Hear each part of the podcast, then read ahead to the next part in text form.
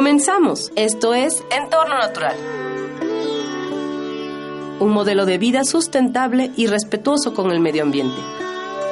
Para conducir esta hora, David Correa, Carolina Visconti y David Chiraldi. Bienvenidos.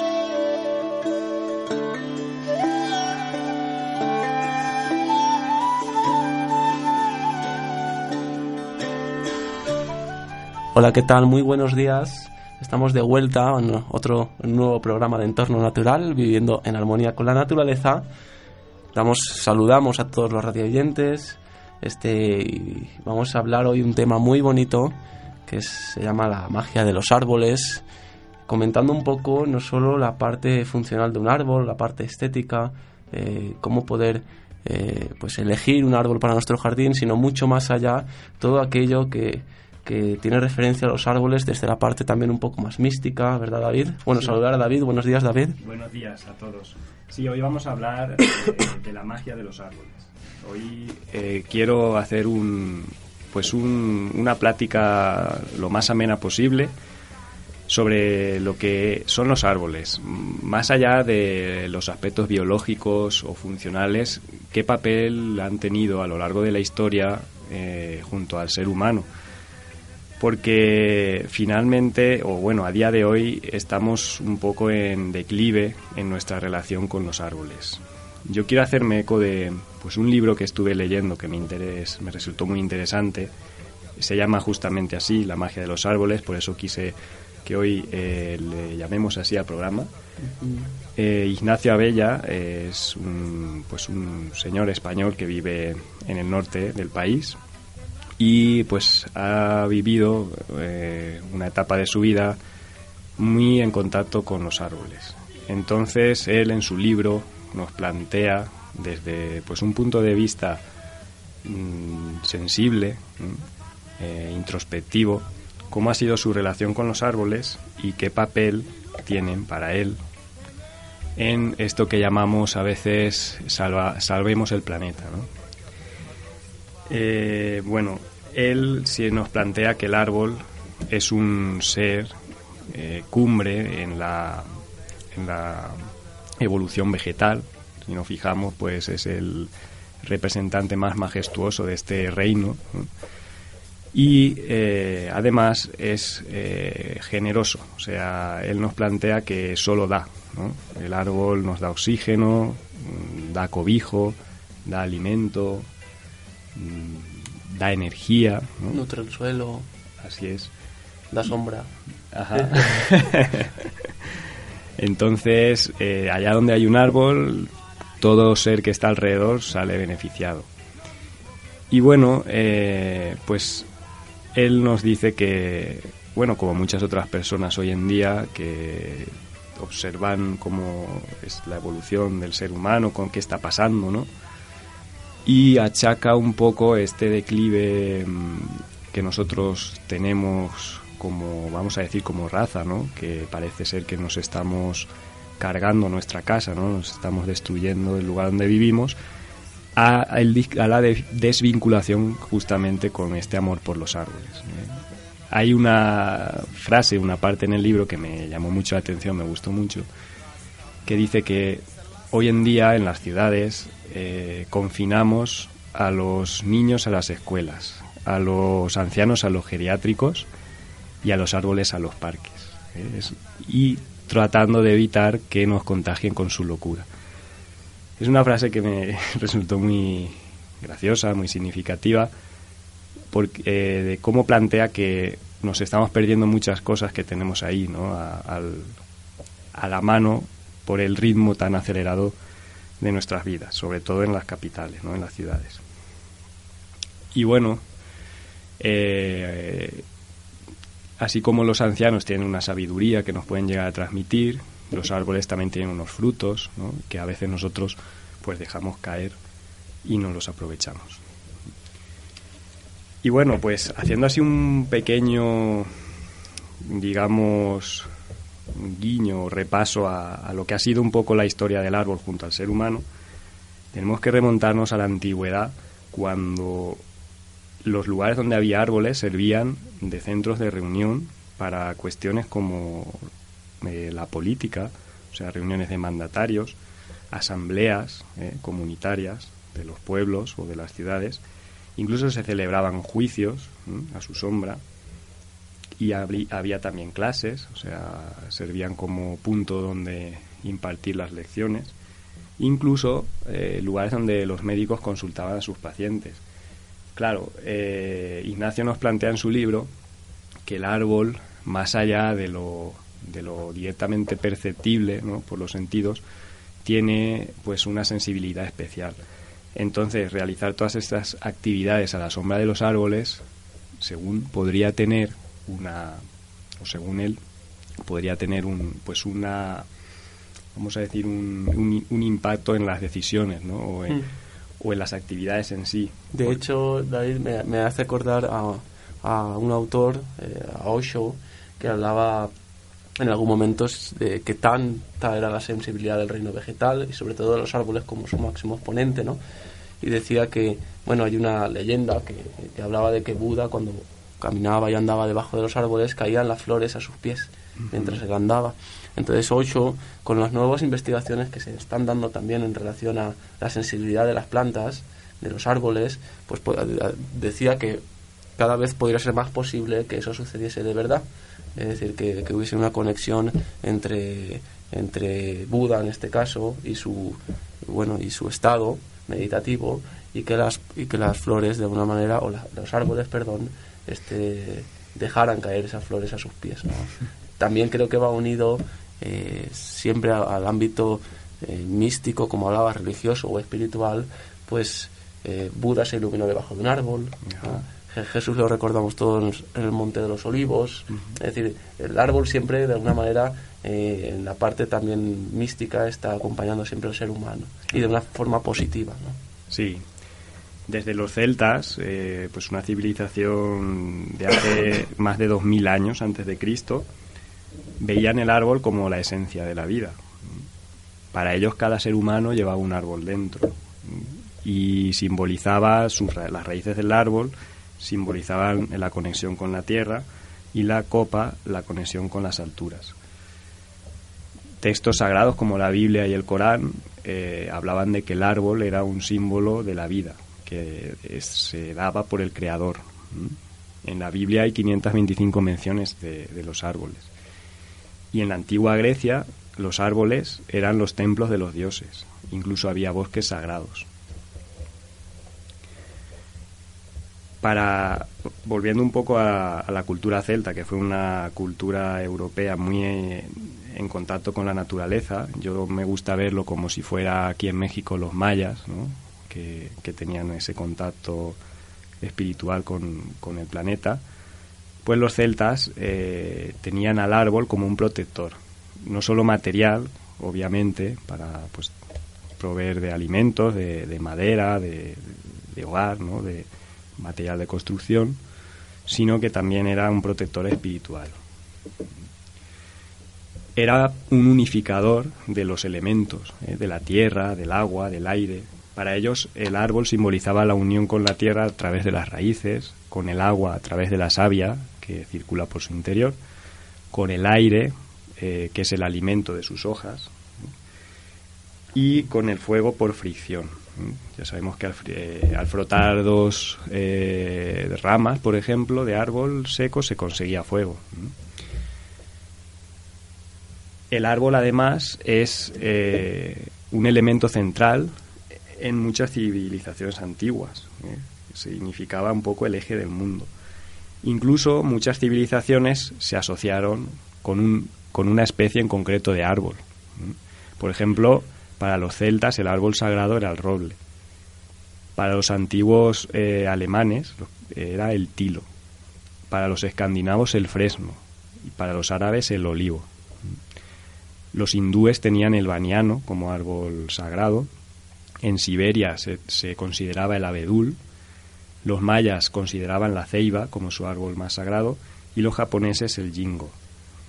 Sobre el jingo, David, ahora que, hablas sobre el jingo, hay una anécdota ¿no? que, hablaban de que este árbol japonés, que muy, muy particular, de hecho se considera un fósil viviente, eh, tiene unas hojas en forma de, de, abanico, Eh, de hecho, se utiliza en la medicina tradicional japonesa por la forma también de pulmón, como que eh, cura pues afecciones de, pulmonares.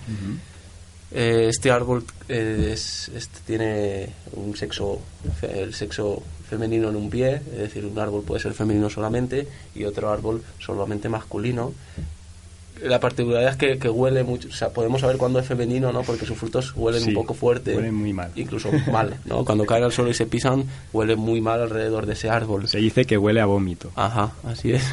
Entonces también podemos saber así que es femenino nuestro Jingo biloba. Hablaban de que cuando cayeron las, las bombas atómicas en Japón, eh, bueno, imaginemos la destrucción que causaría a todos los niveles ese tipo de, de, acciones bélicas también a nivel pues de, de, plantas, ¿no? del medio natural. Los primeros, eh, las primeras especies, los primeros vegetales que rebrotaron en Japón, en esas montañas, fueron el jingo biloba. Lo primero que se empezó a regenerar. Entonces tiene una simbología también para el japonés de resistencia y de fuerza y sobre todo de, de entre comillas, vida después de la muerte. De esperanza. De, esperanza, Sí, es una, pues una anécdota muy significativa también. Eh, para los mayas la ceiba era un árbol sagrado, era un símbolo de la vida, de la grandeza, de la bondad, es decir, se le asociaban atributos o virtudes. También un símbolo de belleza, de unión, de sabiduría y de resistencia. Se celebraban ritos a su sombra y, y simbolizaban una unión entre el cielo y el inframundo incluso pues llegó este culto no un poco a, este árbol a Perú donde se decía que la ceiba era la escalera que Dios utilizaba cuando bajaba al cielo a visitar la tierra fíjense hasta qué, qué punto no se le tenía como sagrado. El olivo hay eh, pues también muchas menciones en la Biblia, por ejemplo esta que dice, pero si algunas de las ramas fueron desgajadas y tú siendo un olivo silvestre fuiste injertado en lugar de ellas, llegaste a ser copartícipe de la raíz, de la rica savia del olivo. El olivo es también mi, árbol favorito. Eh, siempre tuve como, como cierto cariño a ese, a ese árbol. También pues es un árbol mediterráneo, eh, muy presente en la zona donde, nosotros venimos, ¿no? de Valencia, sobre todo en el interior, que es seco, pero además tal vez me haga recordar a la cultura árabe y judía, ¿no? que también tengo como mucho mucha atracción por ellas y, bueno, sí es un árbol muy bonito. Aquí en, en, en Puebla pues hasta hace años no, cuando paseamos por los viveros y compramos eh, plantas para cualquier jardín no lo encontrábamos no pero hasta hace poquito empiezan a haber ya algunos ejemplares. Cuando vi dos en un vivero los compré los dos. Y uno lo tengo en casa e incluso dio aceitunas. En maceta no en una maceta chiquita pero llegó a dar como 15 20 aceitunas. Sí sobre todo aquí hemos observado que es un árbol que le sienta mal la época de lluvia porque está adaptado a unas sequías, a unas sequías importantes. Sí, sí. Entonces, cuando tienes exceso de agua diaria en el suelo, se acaban muriendo. Sí, entonces sería recomendable si alguien tiene un olivo por esta zona, por Puebla, o en alguna zona en la que las lluvias, como aquí, este, bueno, son, son frecuentes, eh, que tenga un buen drenaje, ¿no? que pueda mm. drenar todo ese, ese, exceso de agua, porque se pudren rápido las raíces del olivo cuando hay exceso de agua. Sí, sería bueno te, cultivarlo sobre suelos arenosos, mm, que filtran muy bien el agua. O contar con una capa de grava, de, varios centímetros, 5 o 10 centímetros de grava por debajo de la tierra, eh, para, que, para que bueno, drene el sobrante. Muy bien. Bueno, y volviendo ahora un poco al origen del árbol biológicamente, yendo hacia atrás, bueno, sabemos que el árbol es una planta perenne, es decir, que dura más de un año, que es leñosa generalmente y que, y que ramifica a cierta altura del suelo, ¿eh? a diferencia de los arbustos que ramifican a veces a ras de suelo. Se pueden dividir en tres partes, que es la raíz, el tronco y la copa.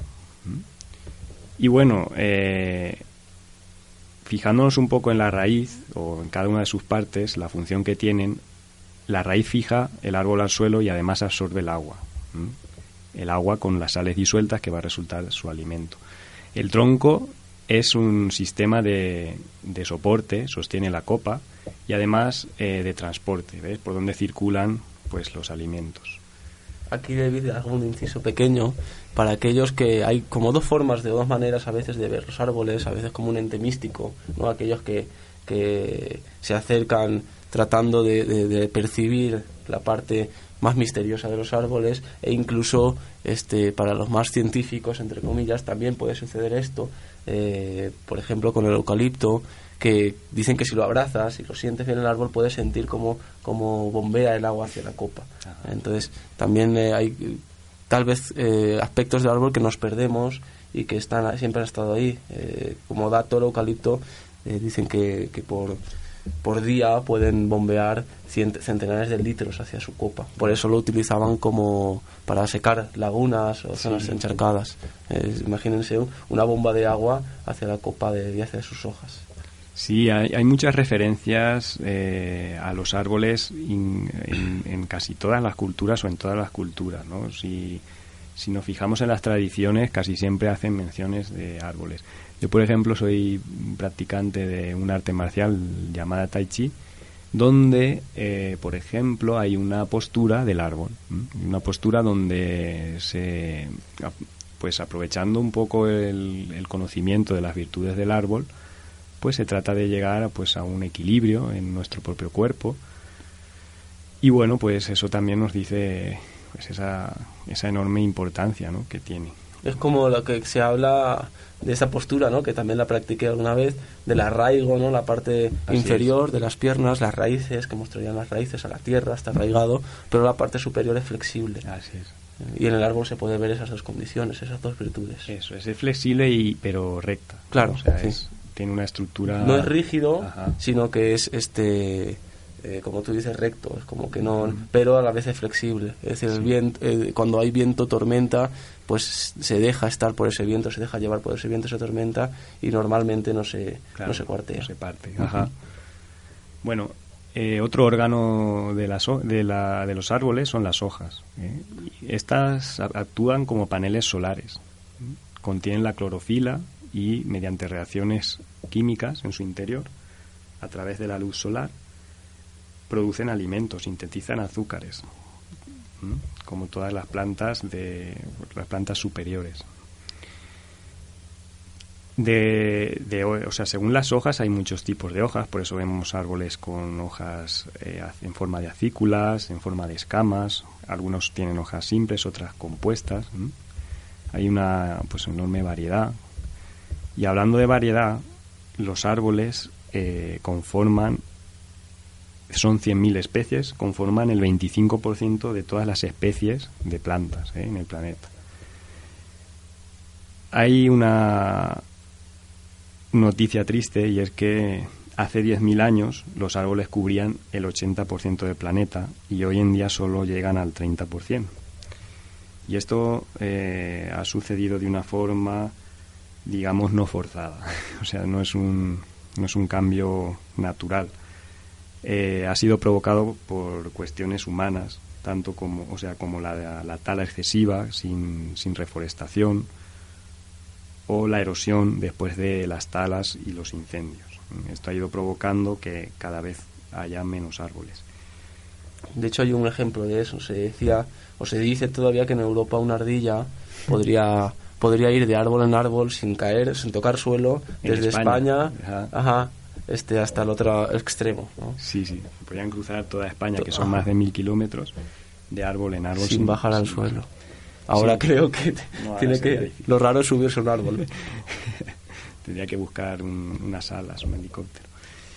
Pues volviendo ahora, yendo todavía más atrás, o sea, hemos estado hablando de lo que es el árbol biológicamente, vamos a a estudiar un poco cuándo, cuándo aparecieron los árboles. Los árboles aparecieron hace 380 millones de años ¿eh? y estábamos hablando de que era cuando los vertebrados estaban empezando a emerger, del mar a la tierra. Se habla de que el primer árbol eh, se le ha bautizado como Guatecia, es un, pues probablemente la primera especie de árboles que pues en su desarrollo fueron eh, por este proceso de, alimentación de la fotosíntesis, donde se absorbe CO2 de la atmósfera y devuelve oxígeno, que eh, posibilitó la vida de los animales superiores fuera del mar. Entonces hay una evolución pareja entre los animales y los árboles. Un dato curioso, una persona consume 130 metros cúbicos de oxígeno al año. En los, en los bosques tropicales estamos hablando de que un solo árbol puede llegar a producir 270 metros cúbicos por año. Sin embargo, en los ecosistemas áridos, eh, un árbol, como por ejemplo los enebros o los cipreses, solamente producen 6 metros cúbicos al año, con lo cual haría falta en estos climas 21 enebros, es decir, 21 árboles por persona. Con lo cual podemos ver que en los bosques tropicales eh, son, son pulmones, ¿no? como se, se, suele decir, para el planeta, es donde se produce más oxígeno. Y de que hay una necesidad en las zonas áridas de reforestación, de tener más, eh, más masa forestal. Así es. Ahora que comentamos, David, eh, los cipreses, me gustaría este, comentar de cómo se usaban en la Edad Media estos árboles. A veces acá se confunde el ciprés con el pino, le llaman pino, pero eh, bueno, el ciprés es, este árbol en forma eh, piramidal, de un color verde oscuro, que normalmente, bueno, en la actualidad, desde hace unas décadas, se limita a plantarlo a veces, a veces, muchas veces en cementerios, que nos recuerda, de hecho, cuando vemos este, este árbol en cementerios, pero no, siempre fue así. Eh, antiguamente, estos árboles se cultivaban o se plantaban en la entrada, en el camino de entrada a una población. Entonces la persona, el extranjero, el viajero, que quería pues eh, comer o, recibir posada en algún lugar, se guiaba por la cantidad de cipreses que había a la salida de un pueblo. Si, había, si no había cipreses, ningún ciprés en la entrada del pueblo, es que no eras muy bien recibido. Mejor que no entrases a ese pueblo si había un ciprés a cada lado del camino, o unos cuantos cipreses, es que podías, tenías posibilidad de comer y de hospedarte un día o un par de días. Y si todo el camino estaba este, cultivado de cipreses, de hileras eh, que acompañaban el camino al pueblo, es que incluso ¿eh? éramos bienvenidos. Eh, bienvenidos y te podías quedar a vivir. Era la forma en que el viajero sabía pues a dónde podía ir, en qué lugar era bienvenido y en qué lugar mejor pues no acercarse. Pues vamos a, ir a un corte. Después de la publicidad vamos a hablar de la arquitecturalidad arbórea, ¿eh? de cómo crecen los árboles, de cuál es su estructura y, y bueno, y mucho más.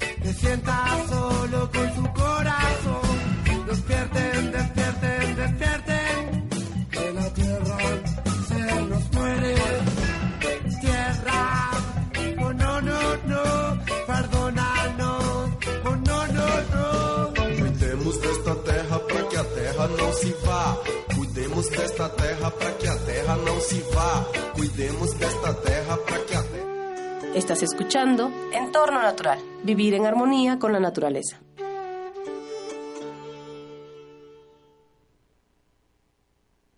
Amigos de Om Radio, mi nombre es Akante Ishaya, maestra de meditación y monje de la tradición Ishaya. Los invito a redescubrir la magia del momento presente, a darnos cuenta cuánta plenitud, cuánto amor, cuánta paz y felicidad podemos experimentar siempre. ¿Cómo? Muy fácil cambiando la relación con nuestra mente.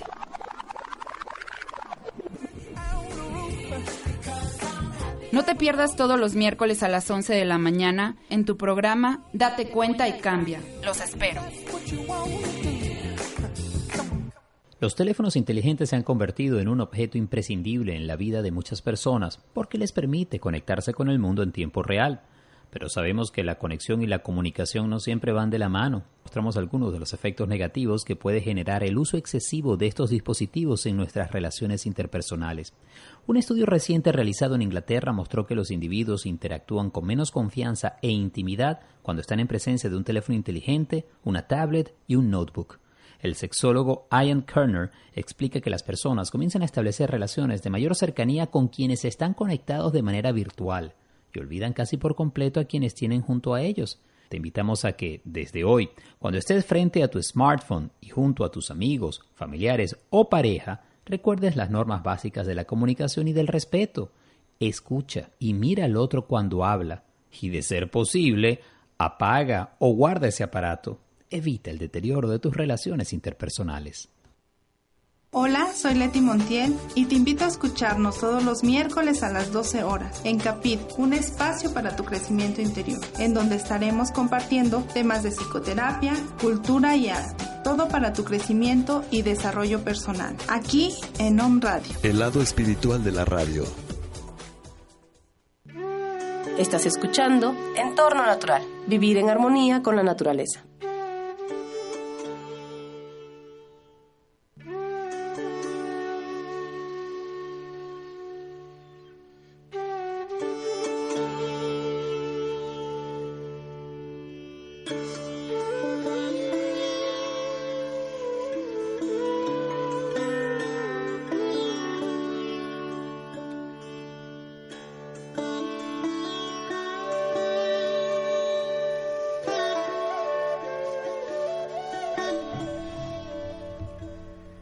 Continuamos con la magia de los árboles en entorno natural. Quiero mandar un saludo a todos esos oyentes que están en Guadalajara, en Puebla, en la Ciudad de México y también en España. Vamos a hablar ahora de un tema que se llama arquitecturalidad arbórea. Es un tema bastante interesante, novedoso, no es una cuestión que, que se haya estudiado desde hace mucho tiempo pero ya se ha desarrollado bastante y eh, nos ayuda mucho a entender cómo crece un árbol y de, y de, esa forma, de qué manera lo vamos a gestionar, por ejemplo, a, la hora de podarlo, de, man, de, manera que no les provoquemos un, traumas graves eh, y crecimientos anómalos. Hay un autor eh, que se llama Gabriel Iguiñiz Agesta, que pues gestionan una página web que se llama eh, arbolonline.org. Y bueno, eh, es una página donde su información está abierta al público, todo, todo el que quiera puede consultarla. Y bueno, hay una pues una frase al inicio de una de sus publicaciones que se llama, o que dice, perdón, y a mí me llama mucho la atención, que nuestros conceptos y técnicas de poda eh, actuales nos vienen heredados de otros tiempos en los que se entendía que la poda era la manera obvia de dominar y conducir la estructura de un árbol. Eso provoca que a día de hoy, a la hora de podar un árbol, muchas veces realmente no sabemos qué hacer, o sea, no sabemos qué estamos haciendo, simplemente podamos y cortamos con la idea de que a veces de que esto le hace bien al árbol, a veces de que esto se debe hacer así, por tradición, o a veces porque está molestando, ¿no? Y entonces se poda de cualquier forma. Se poda incluso a veces con herramientas totalmente inadecuadas, como pueden ser, por ejemplo, los machetes, ¿no? O herramientas como navajas, que no, no, no son para cortar árboles, son para cortar hierba. Entonces, eh, ¿Y qué problema, qué problema, David, puede haber en que una persona pode un árbol con un machete? Pues primero que tiene que, que, que cansarse mucho. Es decir, que, que, dar golpes como si fuera, pues eso, un martillo casi. Sí, es algo violento, digamos. Sí. Una forma de poda con Y cansado. Es, es, muy, mucho esfuerzo. Es, y, es muy eh, impreciso, se, se, pueden, se hacen heridas a los árboles feas, quedan muy mal, es decir, estéticamente se ven muy, muy feos, se desgaja la corteza de forma que es muy difícil su cicatrización, pues los árboles, eh, como seres vivos, tienen una capacidad de cicatrizar sus heridas, sus traumas, pero eh, esta es la peor forma para, para que lo hagan. Digamos que esa herida esté provocada por un machete, por una navaja o por una herramienta que no, que no es útil para podar, genera heridas abiertas que permanecen más tiempo abiertas, ¿no? con todo el problema que puede que puede ocasionar de que se vea infectado por hongos o por otras enfermedades, ¿no? Así es. Porque una herida abierta a veces, incluso eh, cuando la poda es antes de que haya una lluvia, hmm. produce que, que se generen hongos ¿no? en esa herida, que sea una entrada de... de- que puedan entrar patógenos. Eh, los árboles normalmente tienen la capacidad de sellar eh, en los, los cortes eh, con su savia, mm, evitan que entren patógenos, pero cuando queda la abierta, abierta la herida de esa manera es mucho más difícil. Bueno, cuando se siembra una semilla, cuando nace un árbol, hay un fenómeno, un efecto que tiene natural que se llama dominancia apical. ¿Mm? La dominancia apical es eh, producida por hormonas que se liberan desde la primera yema de- del árbol, la inicial, y eh, ayuda a que esta eh, rama primera, que es la más joven, crezca de forma rápida, es decir, que todos los recursos se concentren en que ésta crezca. Esta dominancia apical eh, lo que va provocando o evitando es que las demás yemas que vayan saliendo tengan la misma fuerza. Entonces, a medida que esta yema al crecer se va alejando, digamos, de la, de la base del tronco, de la, de la tierra, las yemas que están abajo pueden empezar a crecer. Por eso los árboles jóvenes tienen esa forma en, eh, en forma de árbol de Navidad. ¿eh?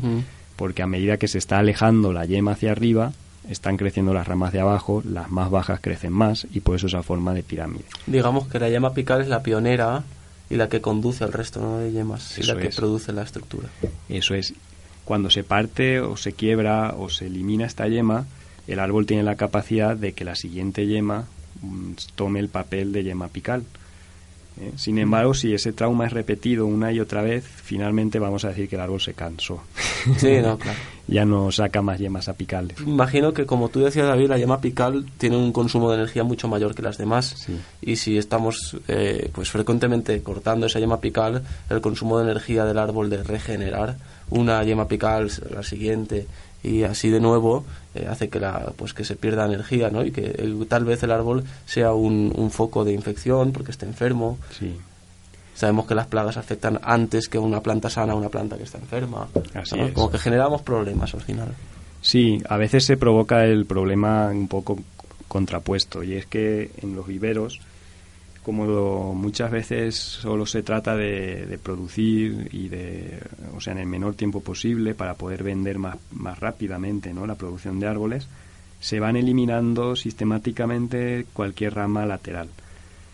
Esto lo que provoca es un problema que se llama aislamiento. El árbol se hace demasiado largo, demasiado delgado y demasiado inconsistente. ¿no? Entonces llegamos a- al lugar donde, va, donde se va a plantar el árbol y hay que ponerle lo que se llama un tutor que sigue prolongando un poco este problema porque hace que el árbol no se sustente por sí mismo, no llegue a desarrollar el grosor necesario para que, que se sostenga ¿no? frente al viento, la lluvia o cualquier inclemencia.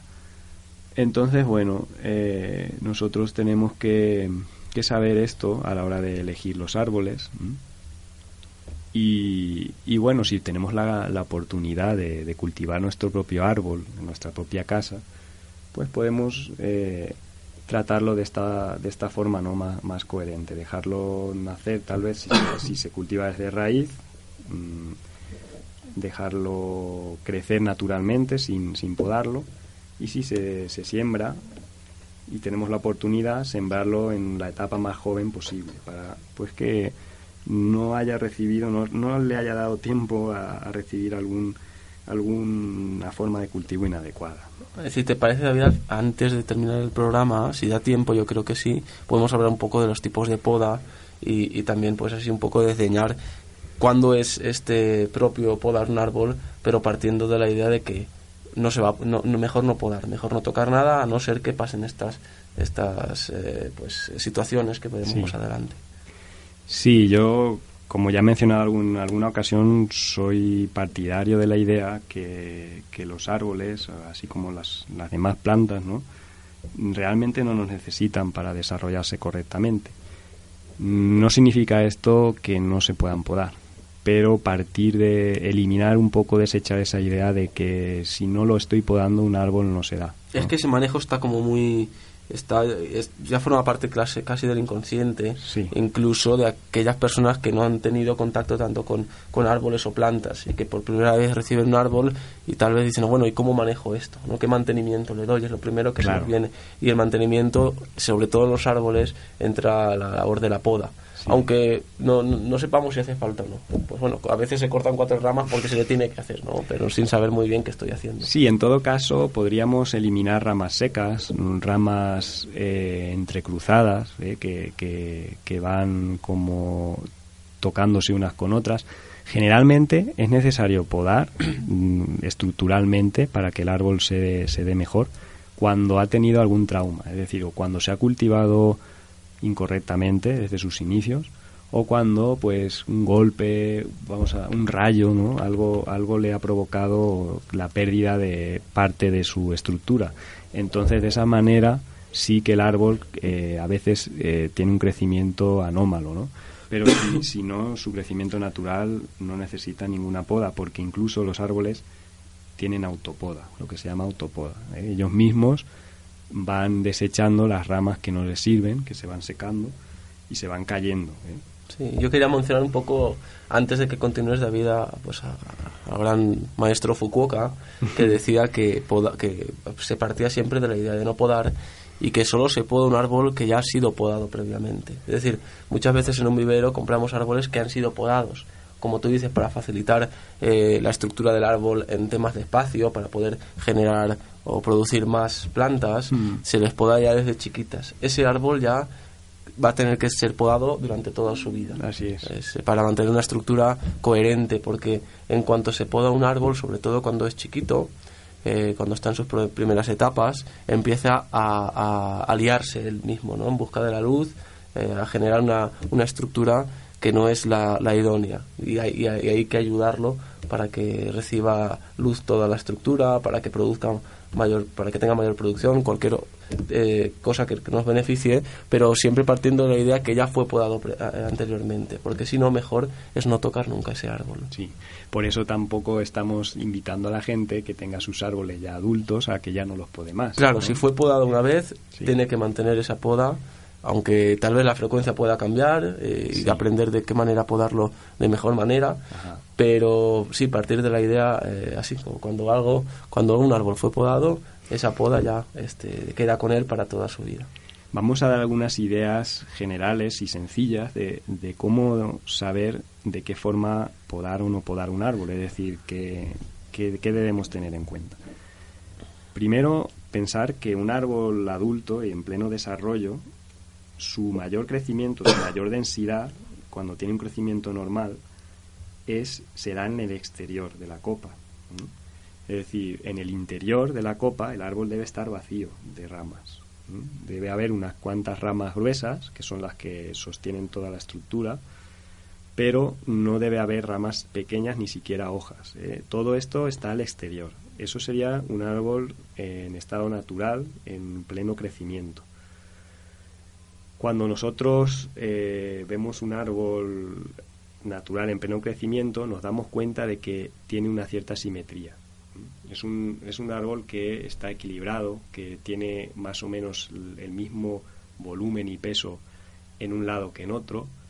Y cuando nosotros vemos un árbol que tiene, está desplazado su peso hacia un lado, o que solamente tiene ramas en, la, en una mitad y en la otra no, o en un cuarto, o tiene una, una estructura desequilibrada, es decir, que lo vemos más grueso por un sitio que por otro, es decir, con más volumen de copa por un lado que por otro, eh, estamos viendo que es un árbol que eh, eh, se ha podado. Es decir, podemos deducir que es un árbol que se ha mm, podado incluso excesivamente o que, o que se ha hecho una mala poda.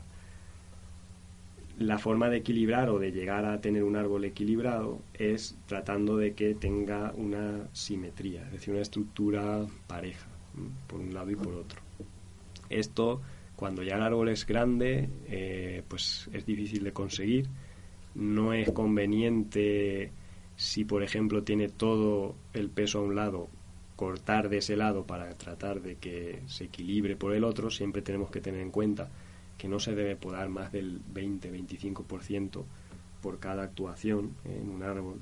podar más de eso es provocarle problemas ¿no? de, luego de, abastecimiento, de, alimentación, sino que deberíamos ir podando pero poco a poco, tratando de ir equilibrando estos volúmenes pero paulatinamente, ¿eh? podando, dejando pasar los meses, volviendo a podar, cada vez podando muy poquito.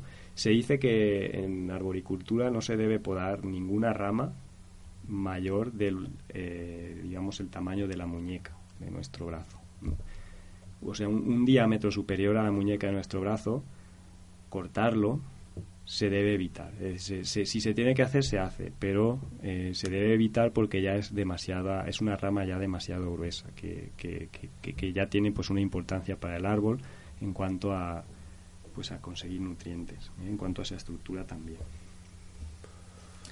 Y bueno, mm, algunos otros detalles de cómo crecen los árboles es que los árboles crecen a través o a partir de reiteraciones eh, que se conocen. Reiteraciones es eh, esta estructura inicial de yema apical que hemos hablado. Estas reiteraciones se van dando y como fractales un poco es lo que van conformando la estructura de, un árbol adulto. Por eso cuando tienen un, un trauma grave como puede ser una poda inadecuada, a veces salen lo que conocemos como tirasabias chupones, chupasabias, ¿eh? que son unas ramas muy, vamos a decir, muy como asilvestradas, muy potentes, es decir, que, que, crecen muy rápido, eh, crecen incluso más gruesas que el resto, y que lo que tratan son estructuras de reiteración, es decir, lo que tratan es de recomponer el árbol, ¿eh? cuando han sufrido pues eso, un, trauma grave que le falta pues un, trozo. Y bueno, eh, estas reiteraciones pueden llegar a reproducir un árbol completo.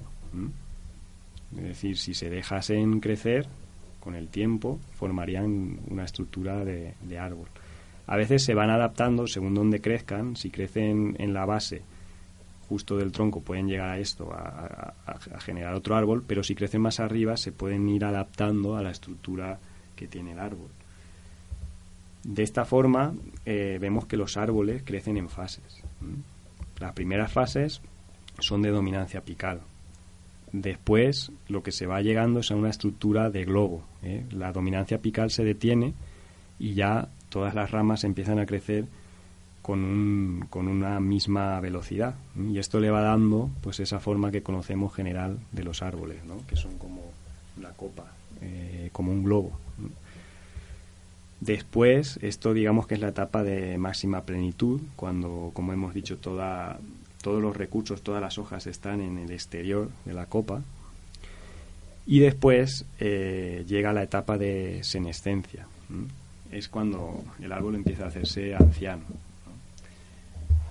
Esto lo que va sucediendo es que se va muriendo la raíz, la raíz se va cada vez degradando más y al no tener tanta raíz, el árbol tiene que ir o se va mm, muriendo la copa, ¿eh? porque si no se caería. Es decir, no podría soportar ni el peso ni tampoco el alimento de tanta, de tanta hoja, de tanto volumen de, de copa. Entonces eh, el árbol, pues naturalmente se va, se va secando de arriba.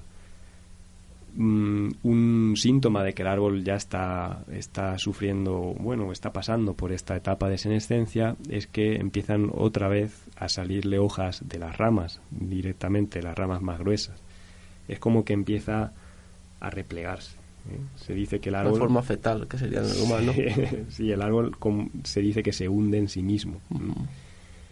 Y bueno, así va avanzando, se va quedando solamente el tronco fíjense también eh, lo, lo eternos que pueden llegar a ser los árboles, que llegan a, vamos eh, a decir, que, que, pueden volver a renacer. Es decir, si, si el árbol ya se llegó a su, a su etapa adulta, a su senescencia, se muere la copa, queda el tronco, incluso el tronco se, se empieza a morir, a partir de una reiteración en su base del, del tronco puede otra vez volver a generar un árbol. Un árbol nuevo. Un árbol nuevo. Con la misma genética, es decir, es el, vamos a, decir que es el mismo, el mismo individuo, pero que vuelve otra vez a nacer. Por tanto, pues eso nos habla de, eso, ¿no? De, lo viejos que pueden llegar a ser algunos árboles. Y a veces, David, este, no, no, no hay una relación entre la edad del árbol y el tamaño. Digo, porque a veces hay árboles, pues recuerdo sabinas, eh, que se retuercen ya en su tronco, que te da la idea de que es un árbol viejo y no son árboles muy grandes. Así como, como normalmente pensamos que este árbol tiene muchos años y pensamos un árbol con una copa de 20 metros que cubre eh, una superficie en metros cuadrados muy importante y podemos ver que ahí sí, claro, es un árbol, los árboles generalmente crecen lentamente y por, eh, por ese tamaño podemos adivinar que tiene mucha edad, pero a veces hay árboles chiquitos que estamos hablando que puede tener miles de años. Eh, a veces, ¿no? Sí. Vamos a ir a un corte eh, publicitario y cuando volvamos vamos a hablar de los árboles singulares, eh, de los árboles tan monumentales, son esos árboles especiales.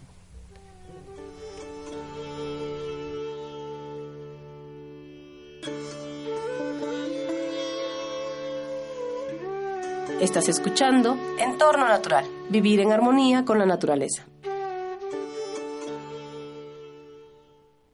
Hola, soy Miguel Ramírez y estoy de regreso. Los invito a escuchar A los Ojos del Alma. Un programa que nos dará la inspiración para encender la luz de nuestro interior. Recordemos, todas las respuestas habitan en nuestro interior. Todos los miércoles, una de la tarde. Esto es tu minuto de inspiración, el arte de vivir y convivir. No hay nada más legítimo que invertir energía, tiempo y todo lo que está en tus manos en pos de, de, algo que tú quieres hacer. De verdad, cuando tú decides tomar la decisión de cuánto voy a trabajar, cuánto voy a ganar, es, es lo mejor que te puede pasar como persona. ¿Por qué? Porque de alguna forma, aún teniendo un buen empleo, puede ser que en ese empleo no estés desarrollando todas tus habilidades o no te sientas pleno. Y esa también es una razón para emprender. En distintos ámbitos, porque recordemos que no solo existe el emprendimiento empresarial, también existe el emprendimiento social. Y en ese sentido es muy válido el hecho de que cumplamos nuestros sueños y quizá al cumplirlos también estemos cumpliendo los de alguien más. Esto fue tu minuto de inspiración, el arte de vivir y convivir. Esto es tu dosis de afirmaciones con Maricel Sosa. ¿Sabías que la gastritis es ocasionada por incertidumbre prolongada, sentimiento de condenación? Empieza a sanar desde hoy y afirma, me amo y me apruebo, estoy a salvo. Afirma todos los días, entre más constante seas, más rápido verás los resultados. Esto fue tu dosis de afirmaciones. Estás escuchando www.omradio.com.mx. Antes de continuar, quiero mencionar una, una asociación que hay aquí en México que se llama Asociación Mexicana de Arboricultura. Es una asociación civil sin ánimo de lucro. Su página web es www.arboricultura.org.mx y bueno, ellos eh, promueven, eh, promueven eventos alrededor del árbol, están pues muy informados de, de qué, está aconteciendo con los árboles del país. Y bueno, enviarles algún saludo si es que alguno de sus miembros nos está escuchando. Y bueno, eh, hablando de árboles singulares, ¿qué es un árbol singular? Pues un árbol singular es un árbol especial por algo. Eh, a veces un árbol singular se convierte, por ejemplo, eh, en un árbol que, en un lugar es improbable que esté y está, ¿no? y llega además a tener pues un, tamaño importante o, una presencia o una belleza especial. Eso sería un árbol singular. Luego eh, podemos hablar de árboles monumentales, que son árboles que llegan a tener un tamaño espectacular o una antigüedad también. En edad, ¿no? En, años. Tienen muchos años. Es muy famoso el, el, árbol de Santa María de Tule, que está aquí en Oaxaca, en México. Es un árbol del género Taxodium y tiene una edad estimada de 1400 años. ¿eh? Fíjense el dato. Lo que vio ese árbol, ¿no? Toda la historia que tiene. Sí, eh, tiene toda una leyenda a su alrededor. Después hay, vamos a ver algunos árboles eh, por, el mundo. ¿no? Hay un árbol que es un olivo que se llama la morruda, este está en España, que, tan, que no siendo tan grande como el, árbol de Tule. El árbol de Tule pues es un fenómeno que tiene un perímetro de 42 metros. Este es mucho más, eh, pasa más, desapercibido, tiene un perímetro de 6 metros y una altura de 4, pero se estima una edad de 1500 años. Hay otro muy eh, famoso, que es la secuoya gigante, que está en, eh, California, que se llama General Sherman. Es un árbol del género Sequoia dendron, que tiene una edad estimada de 2.000 años y una altura de 80 metros. 80 metros estamos hablando De, un edificio. Un señor edificio un edificio grande. ¿eh? Este solo árbol tiene un volumen de 1.500 metros cúbicos de madera. Y ahora, eh, pues otros árboles también especiales. Por ejemplo, hay una, un árbol del género Picea que está en Suecia, eh, pues en lugares eh, fríos, en un lugar muy frío, que tiene una edad estimada de 9.550 años. Es un árbol que no, no, llama la atención por su apariencia. De hecho, se, se, ha detectado su edad a través de un método de estudio que se llama el carbono 14, que se que se utiliza para, pues, para datar eh, fósiles, ¿no? para saber de qué época son algunos fósiles. Y bueno, este árbol pues es casi un fósil viviente, porque está vivo el árbol. Se ha medido esta, se ha hecho esta prueba en sus raíces y, resulta que tiene 9.550 años. ¿eh? Y es chiquito, quiere decir, no es un árbol, que eh, aparentemente de la edad que tiene este pensaríamos que es grande, ¿no? Es un género, de una, especie de pequeña, como el olivo, y que simplemente este, es la edad la que llama la atención en este árbol. Sí, estos ejemplares, las piceas, son parecidos a los abetos y pueden llegar a, ser grandes, a llegar a medir 20 metros, 30, pero en este lugar no llegan a esa altura. De hecho, este tiene solamente 4 metros de alto, pero el dato pues es eso, ¿no? La, la edad que tiene. Luego hay un otro que se llama pino, eh, Pinus longaeva, que está en Estados Unidos y que tiene, eh, se le conoce como Matusalem. tiene 5.000 años. ¿eh? Si alguna vez lo ven en, foto, en fotografía es, es muy espectacular. No tiene hojas. Apenas tiene hojas. Es como ya se ve como una madera retorcida porque está en lugares con, con mucha nieve. Y bueno, son eso, pues un, espectáculo natural ¿no? verlos. Después viajamos a la India, allí hay un baniano eh, sagrado, que el dato importante o interesante o curioso de él es su superficie de copa. No tanto la edad o... No, este árbol tiene solamente 230 años, digo solamente entre comillas.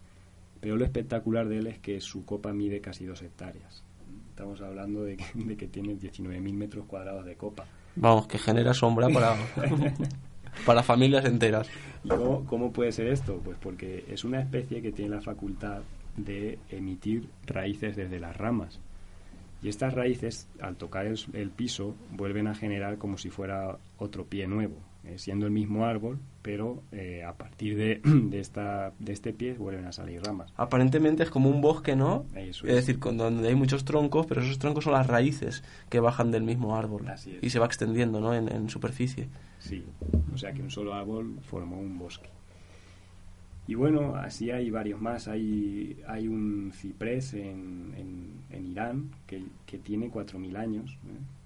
con una altura de 25 metros.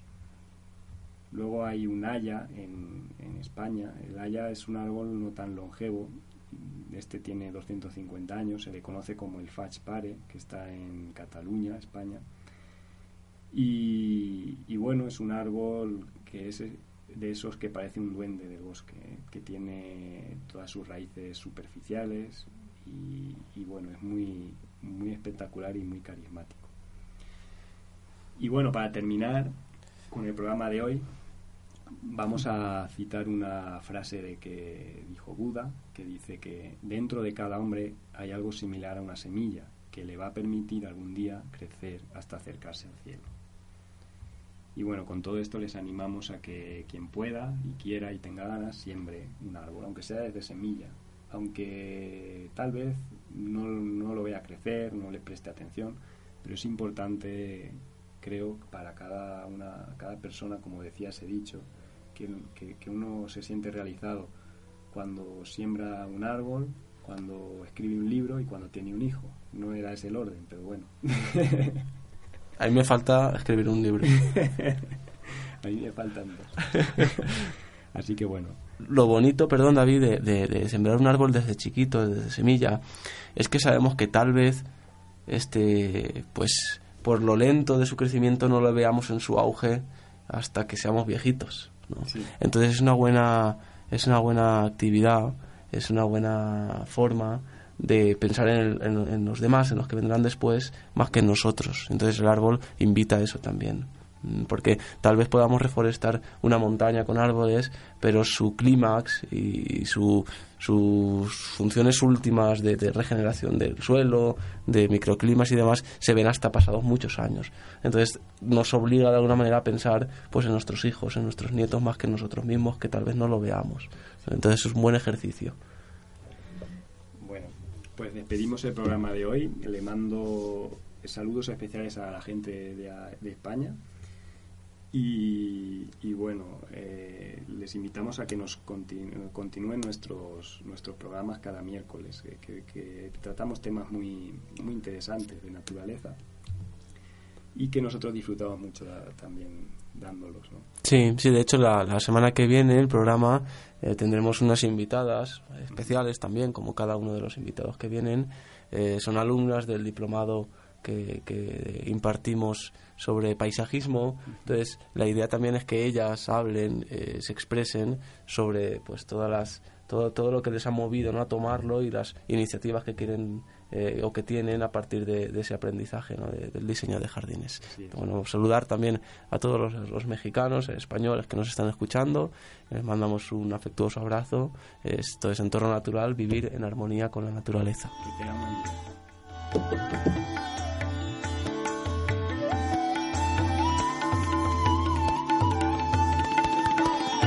Por hoy ha sido todo. Te esperamos en el próximo programa. Y recuerda, vivir en armonía con la naturaleza.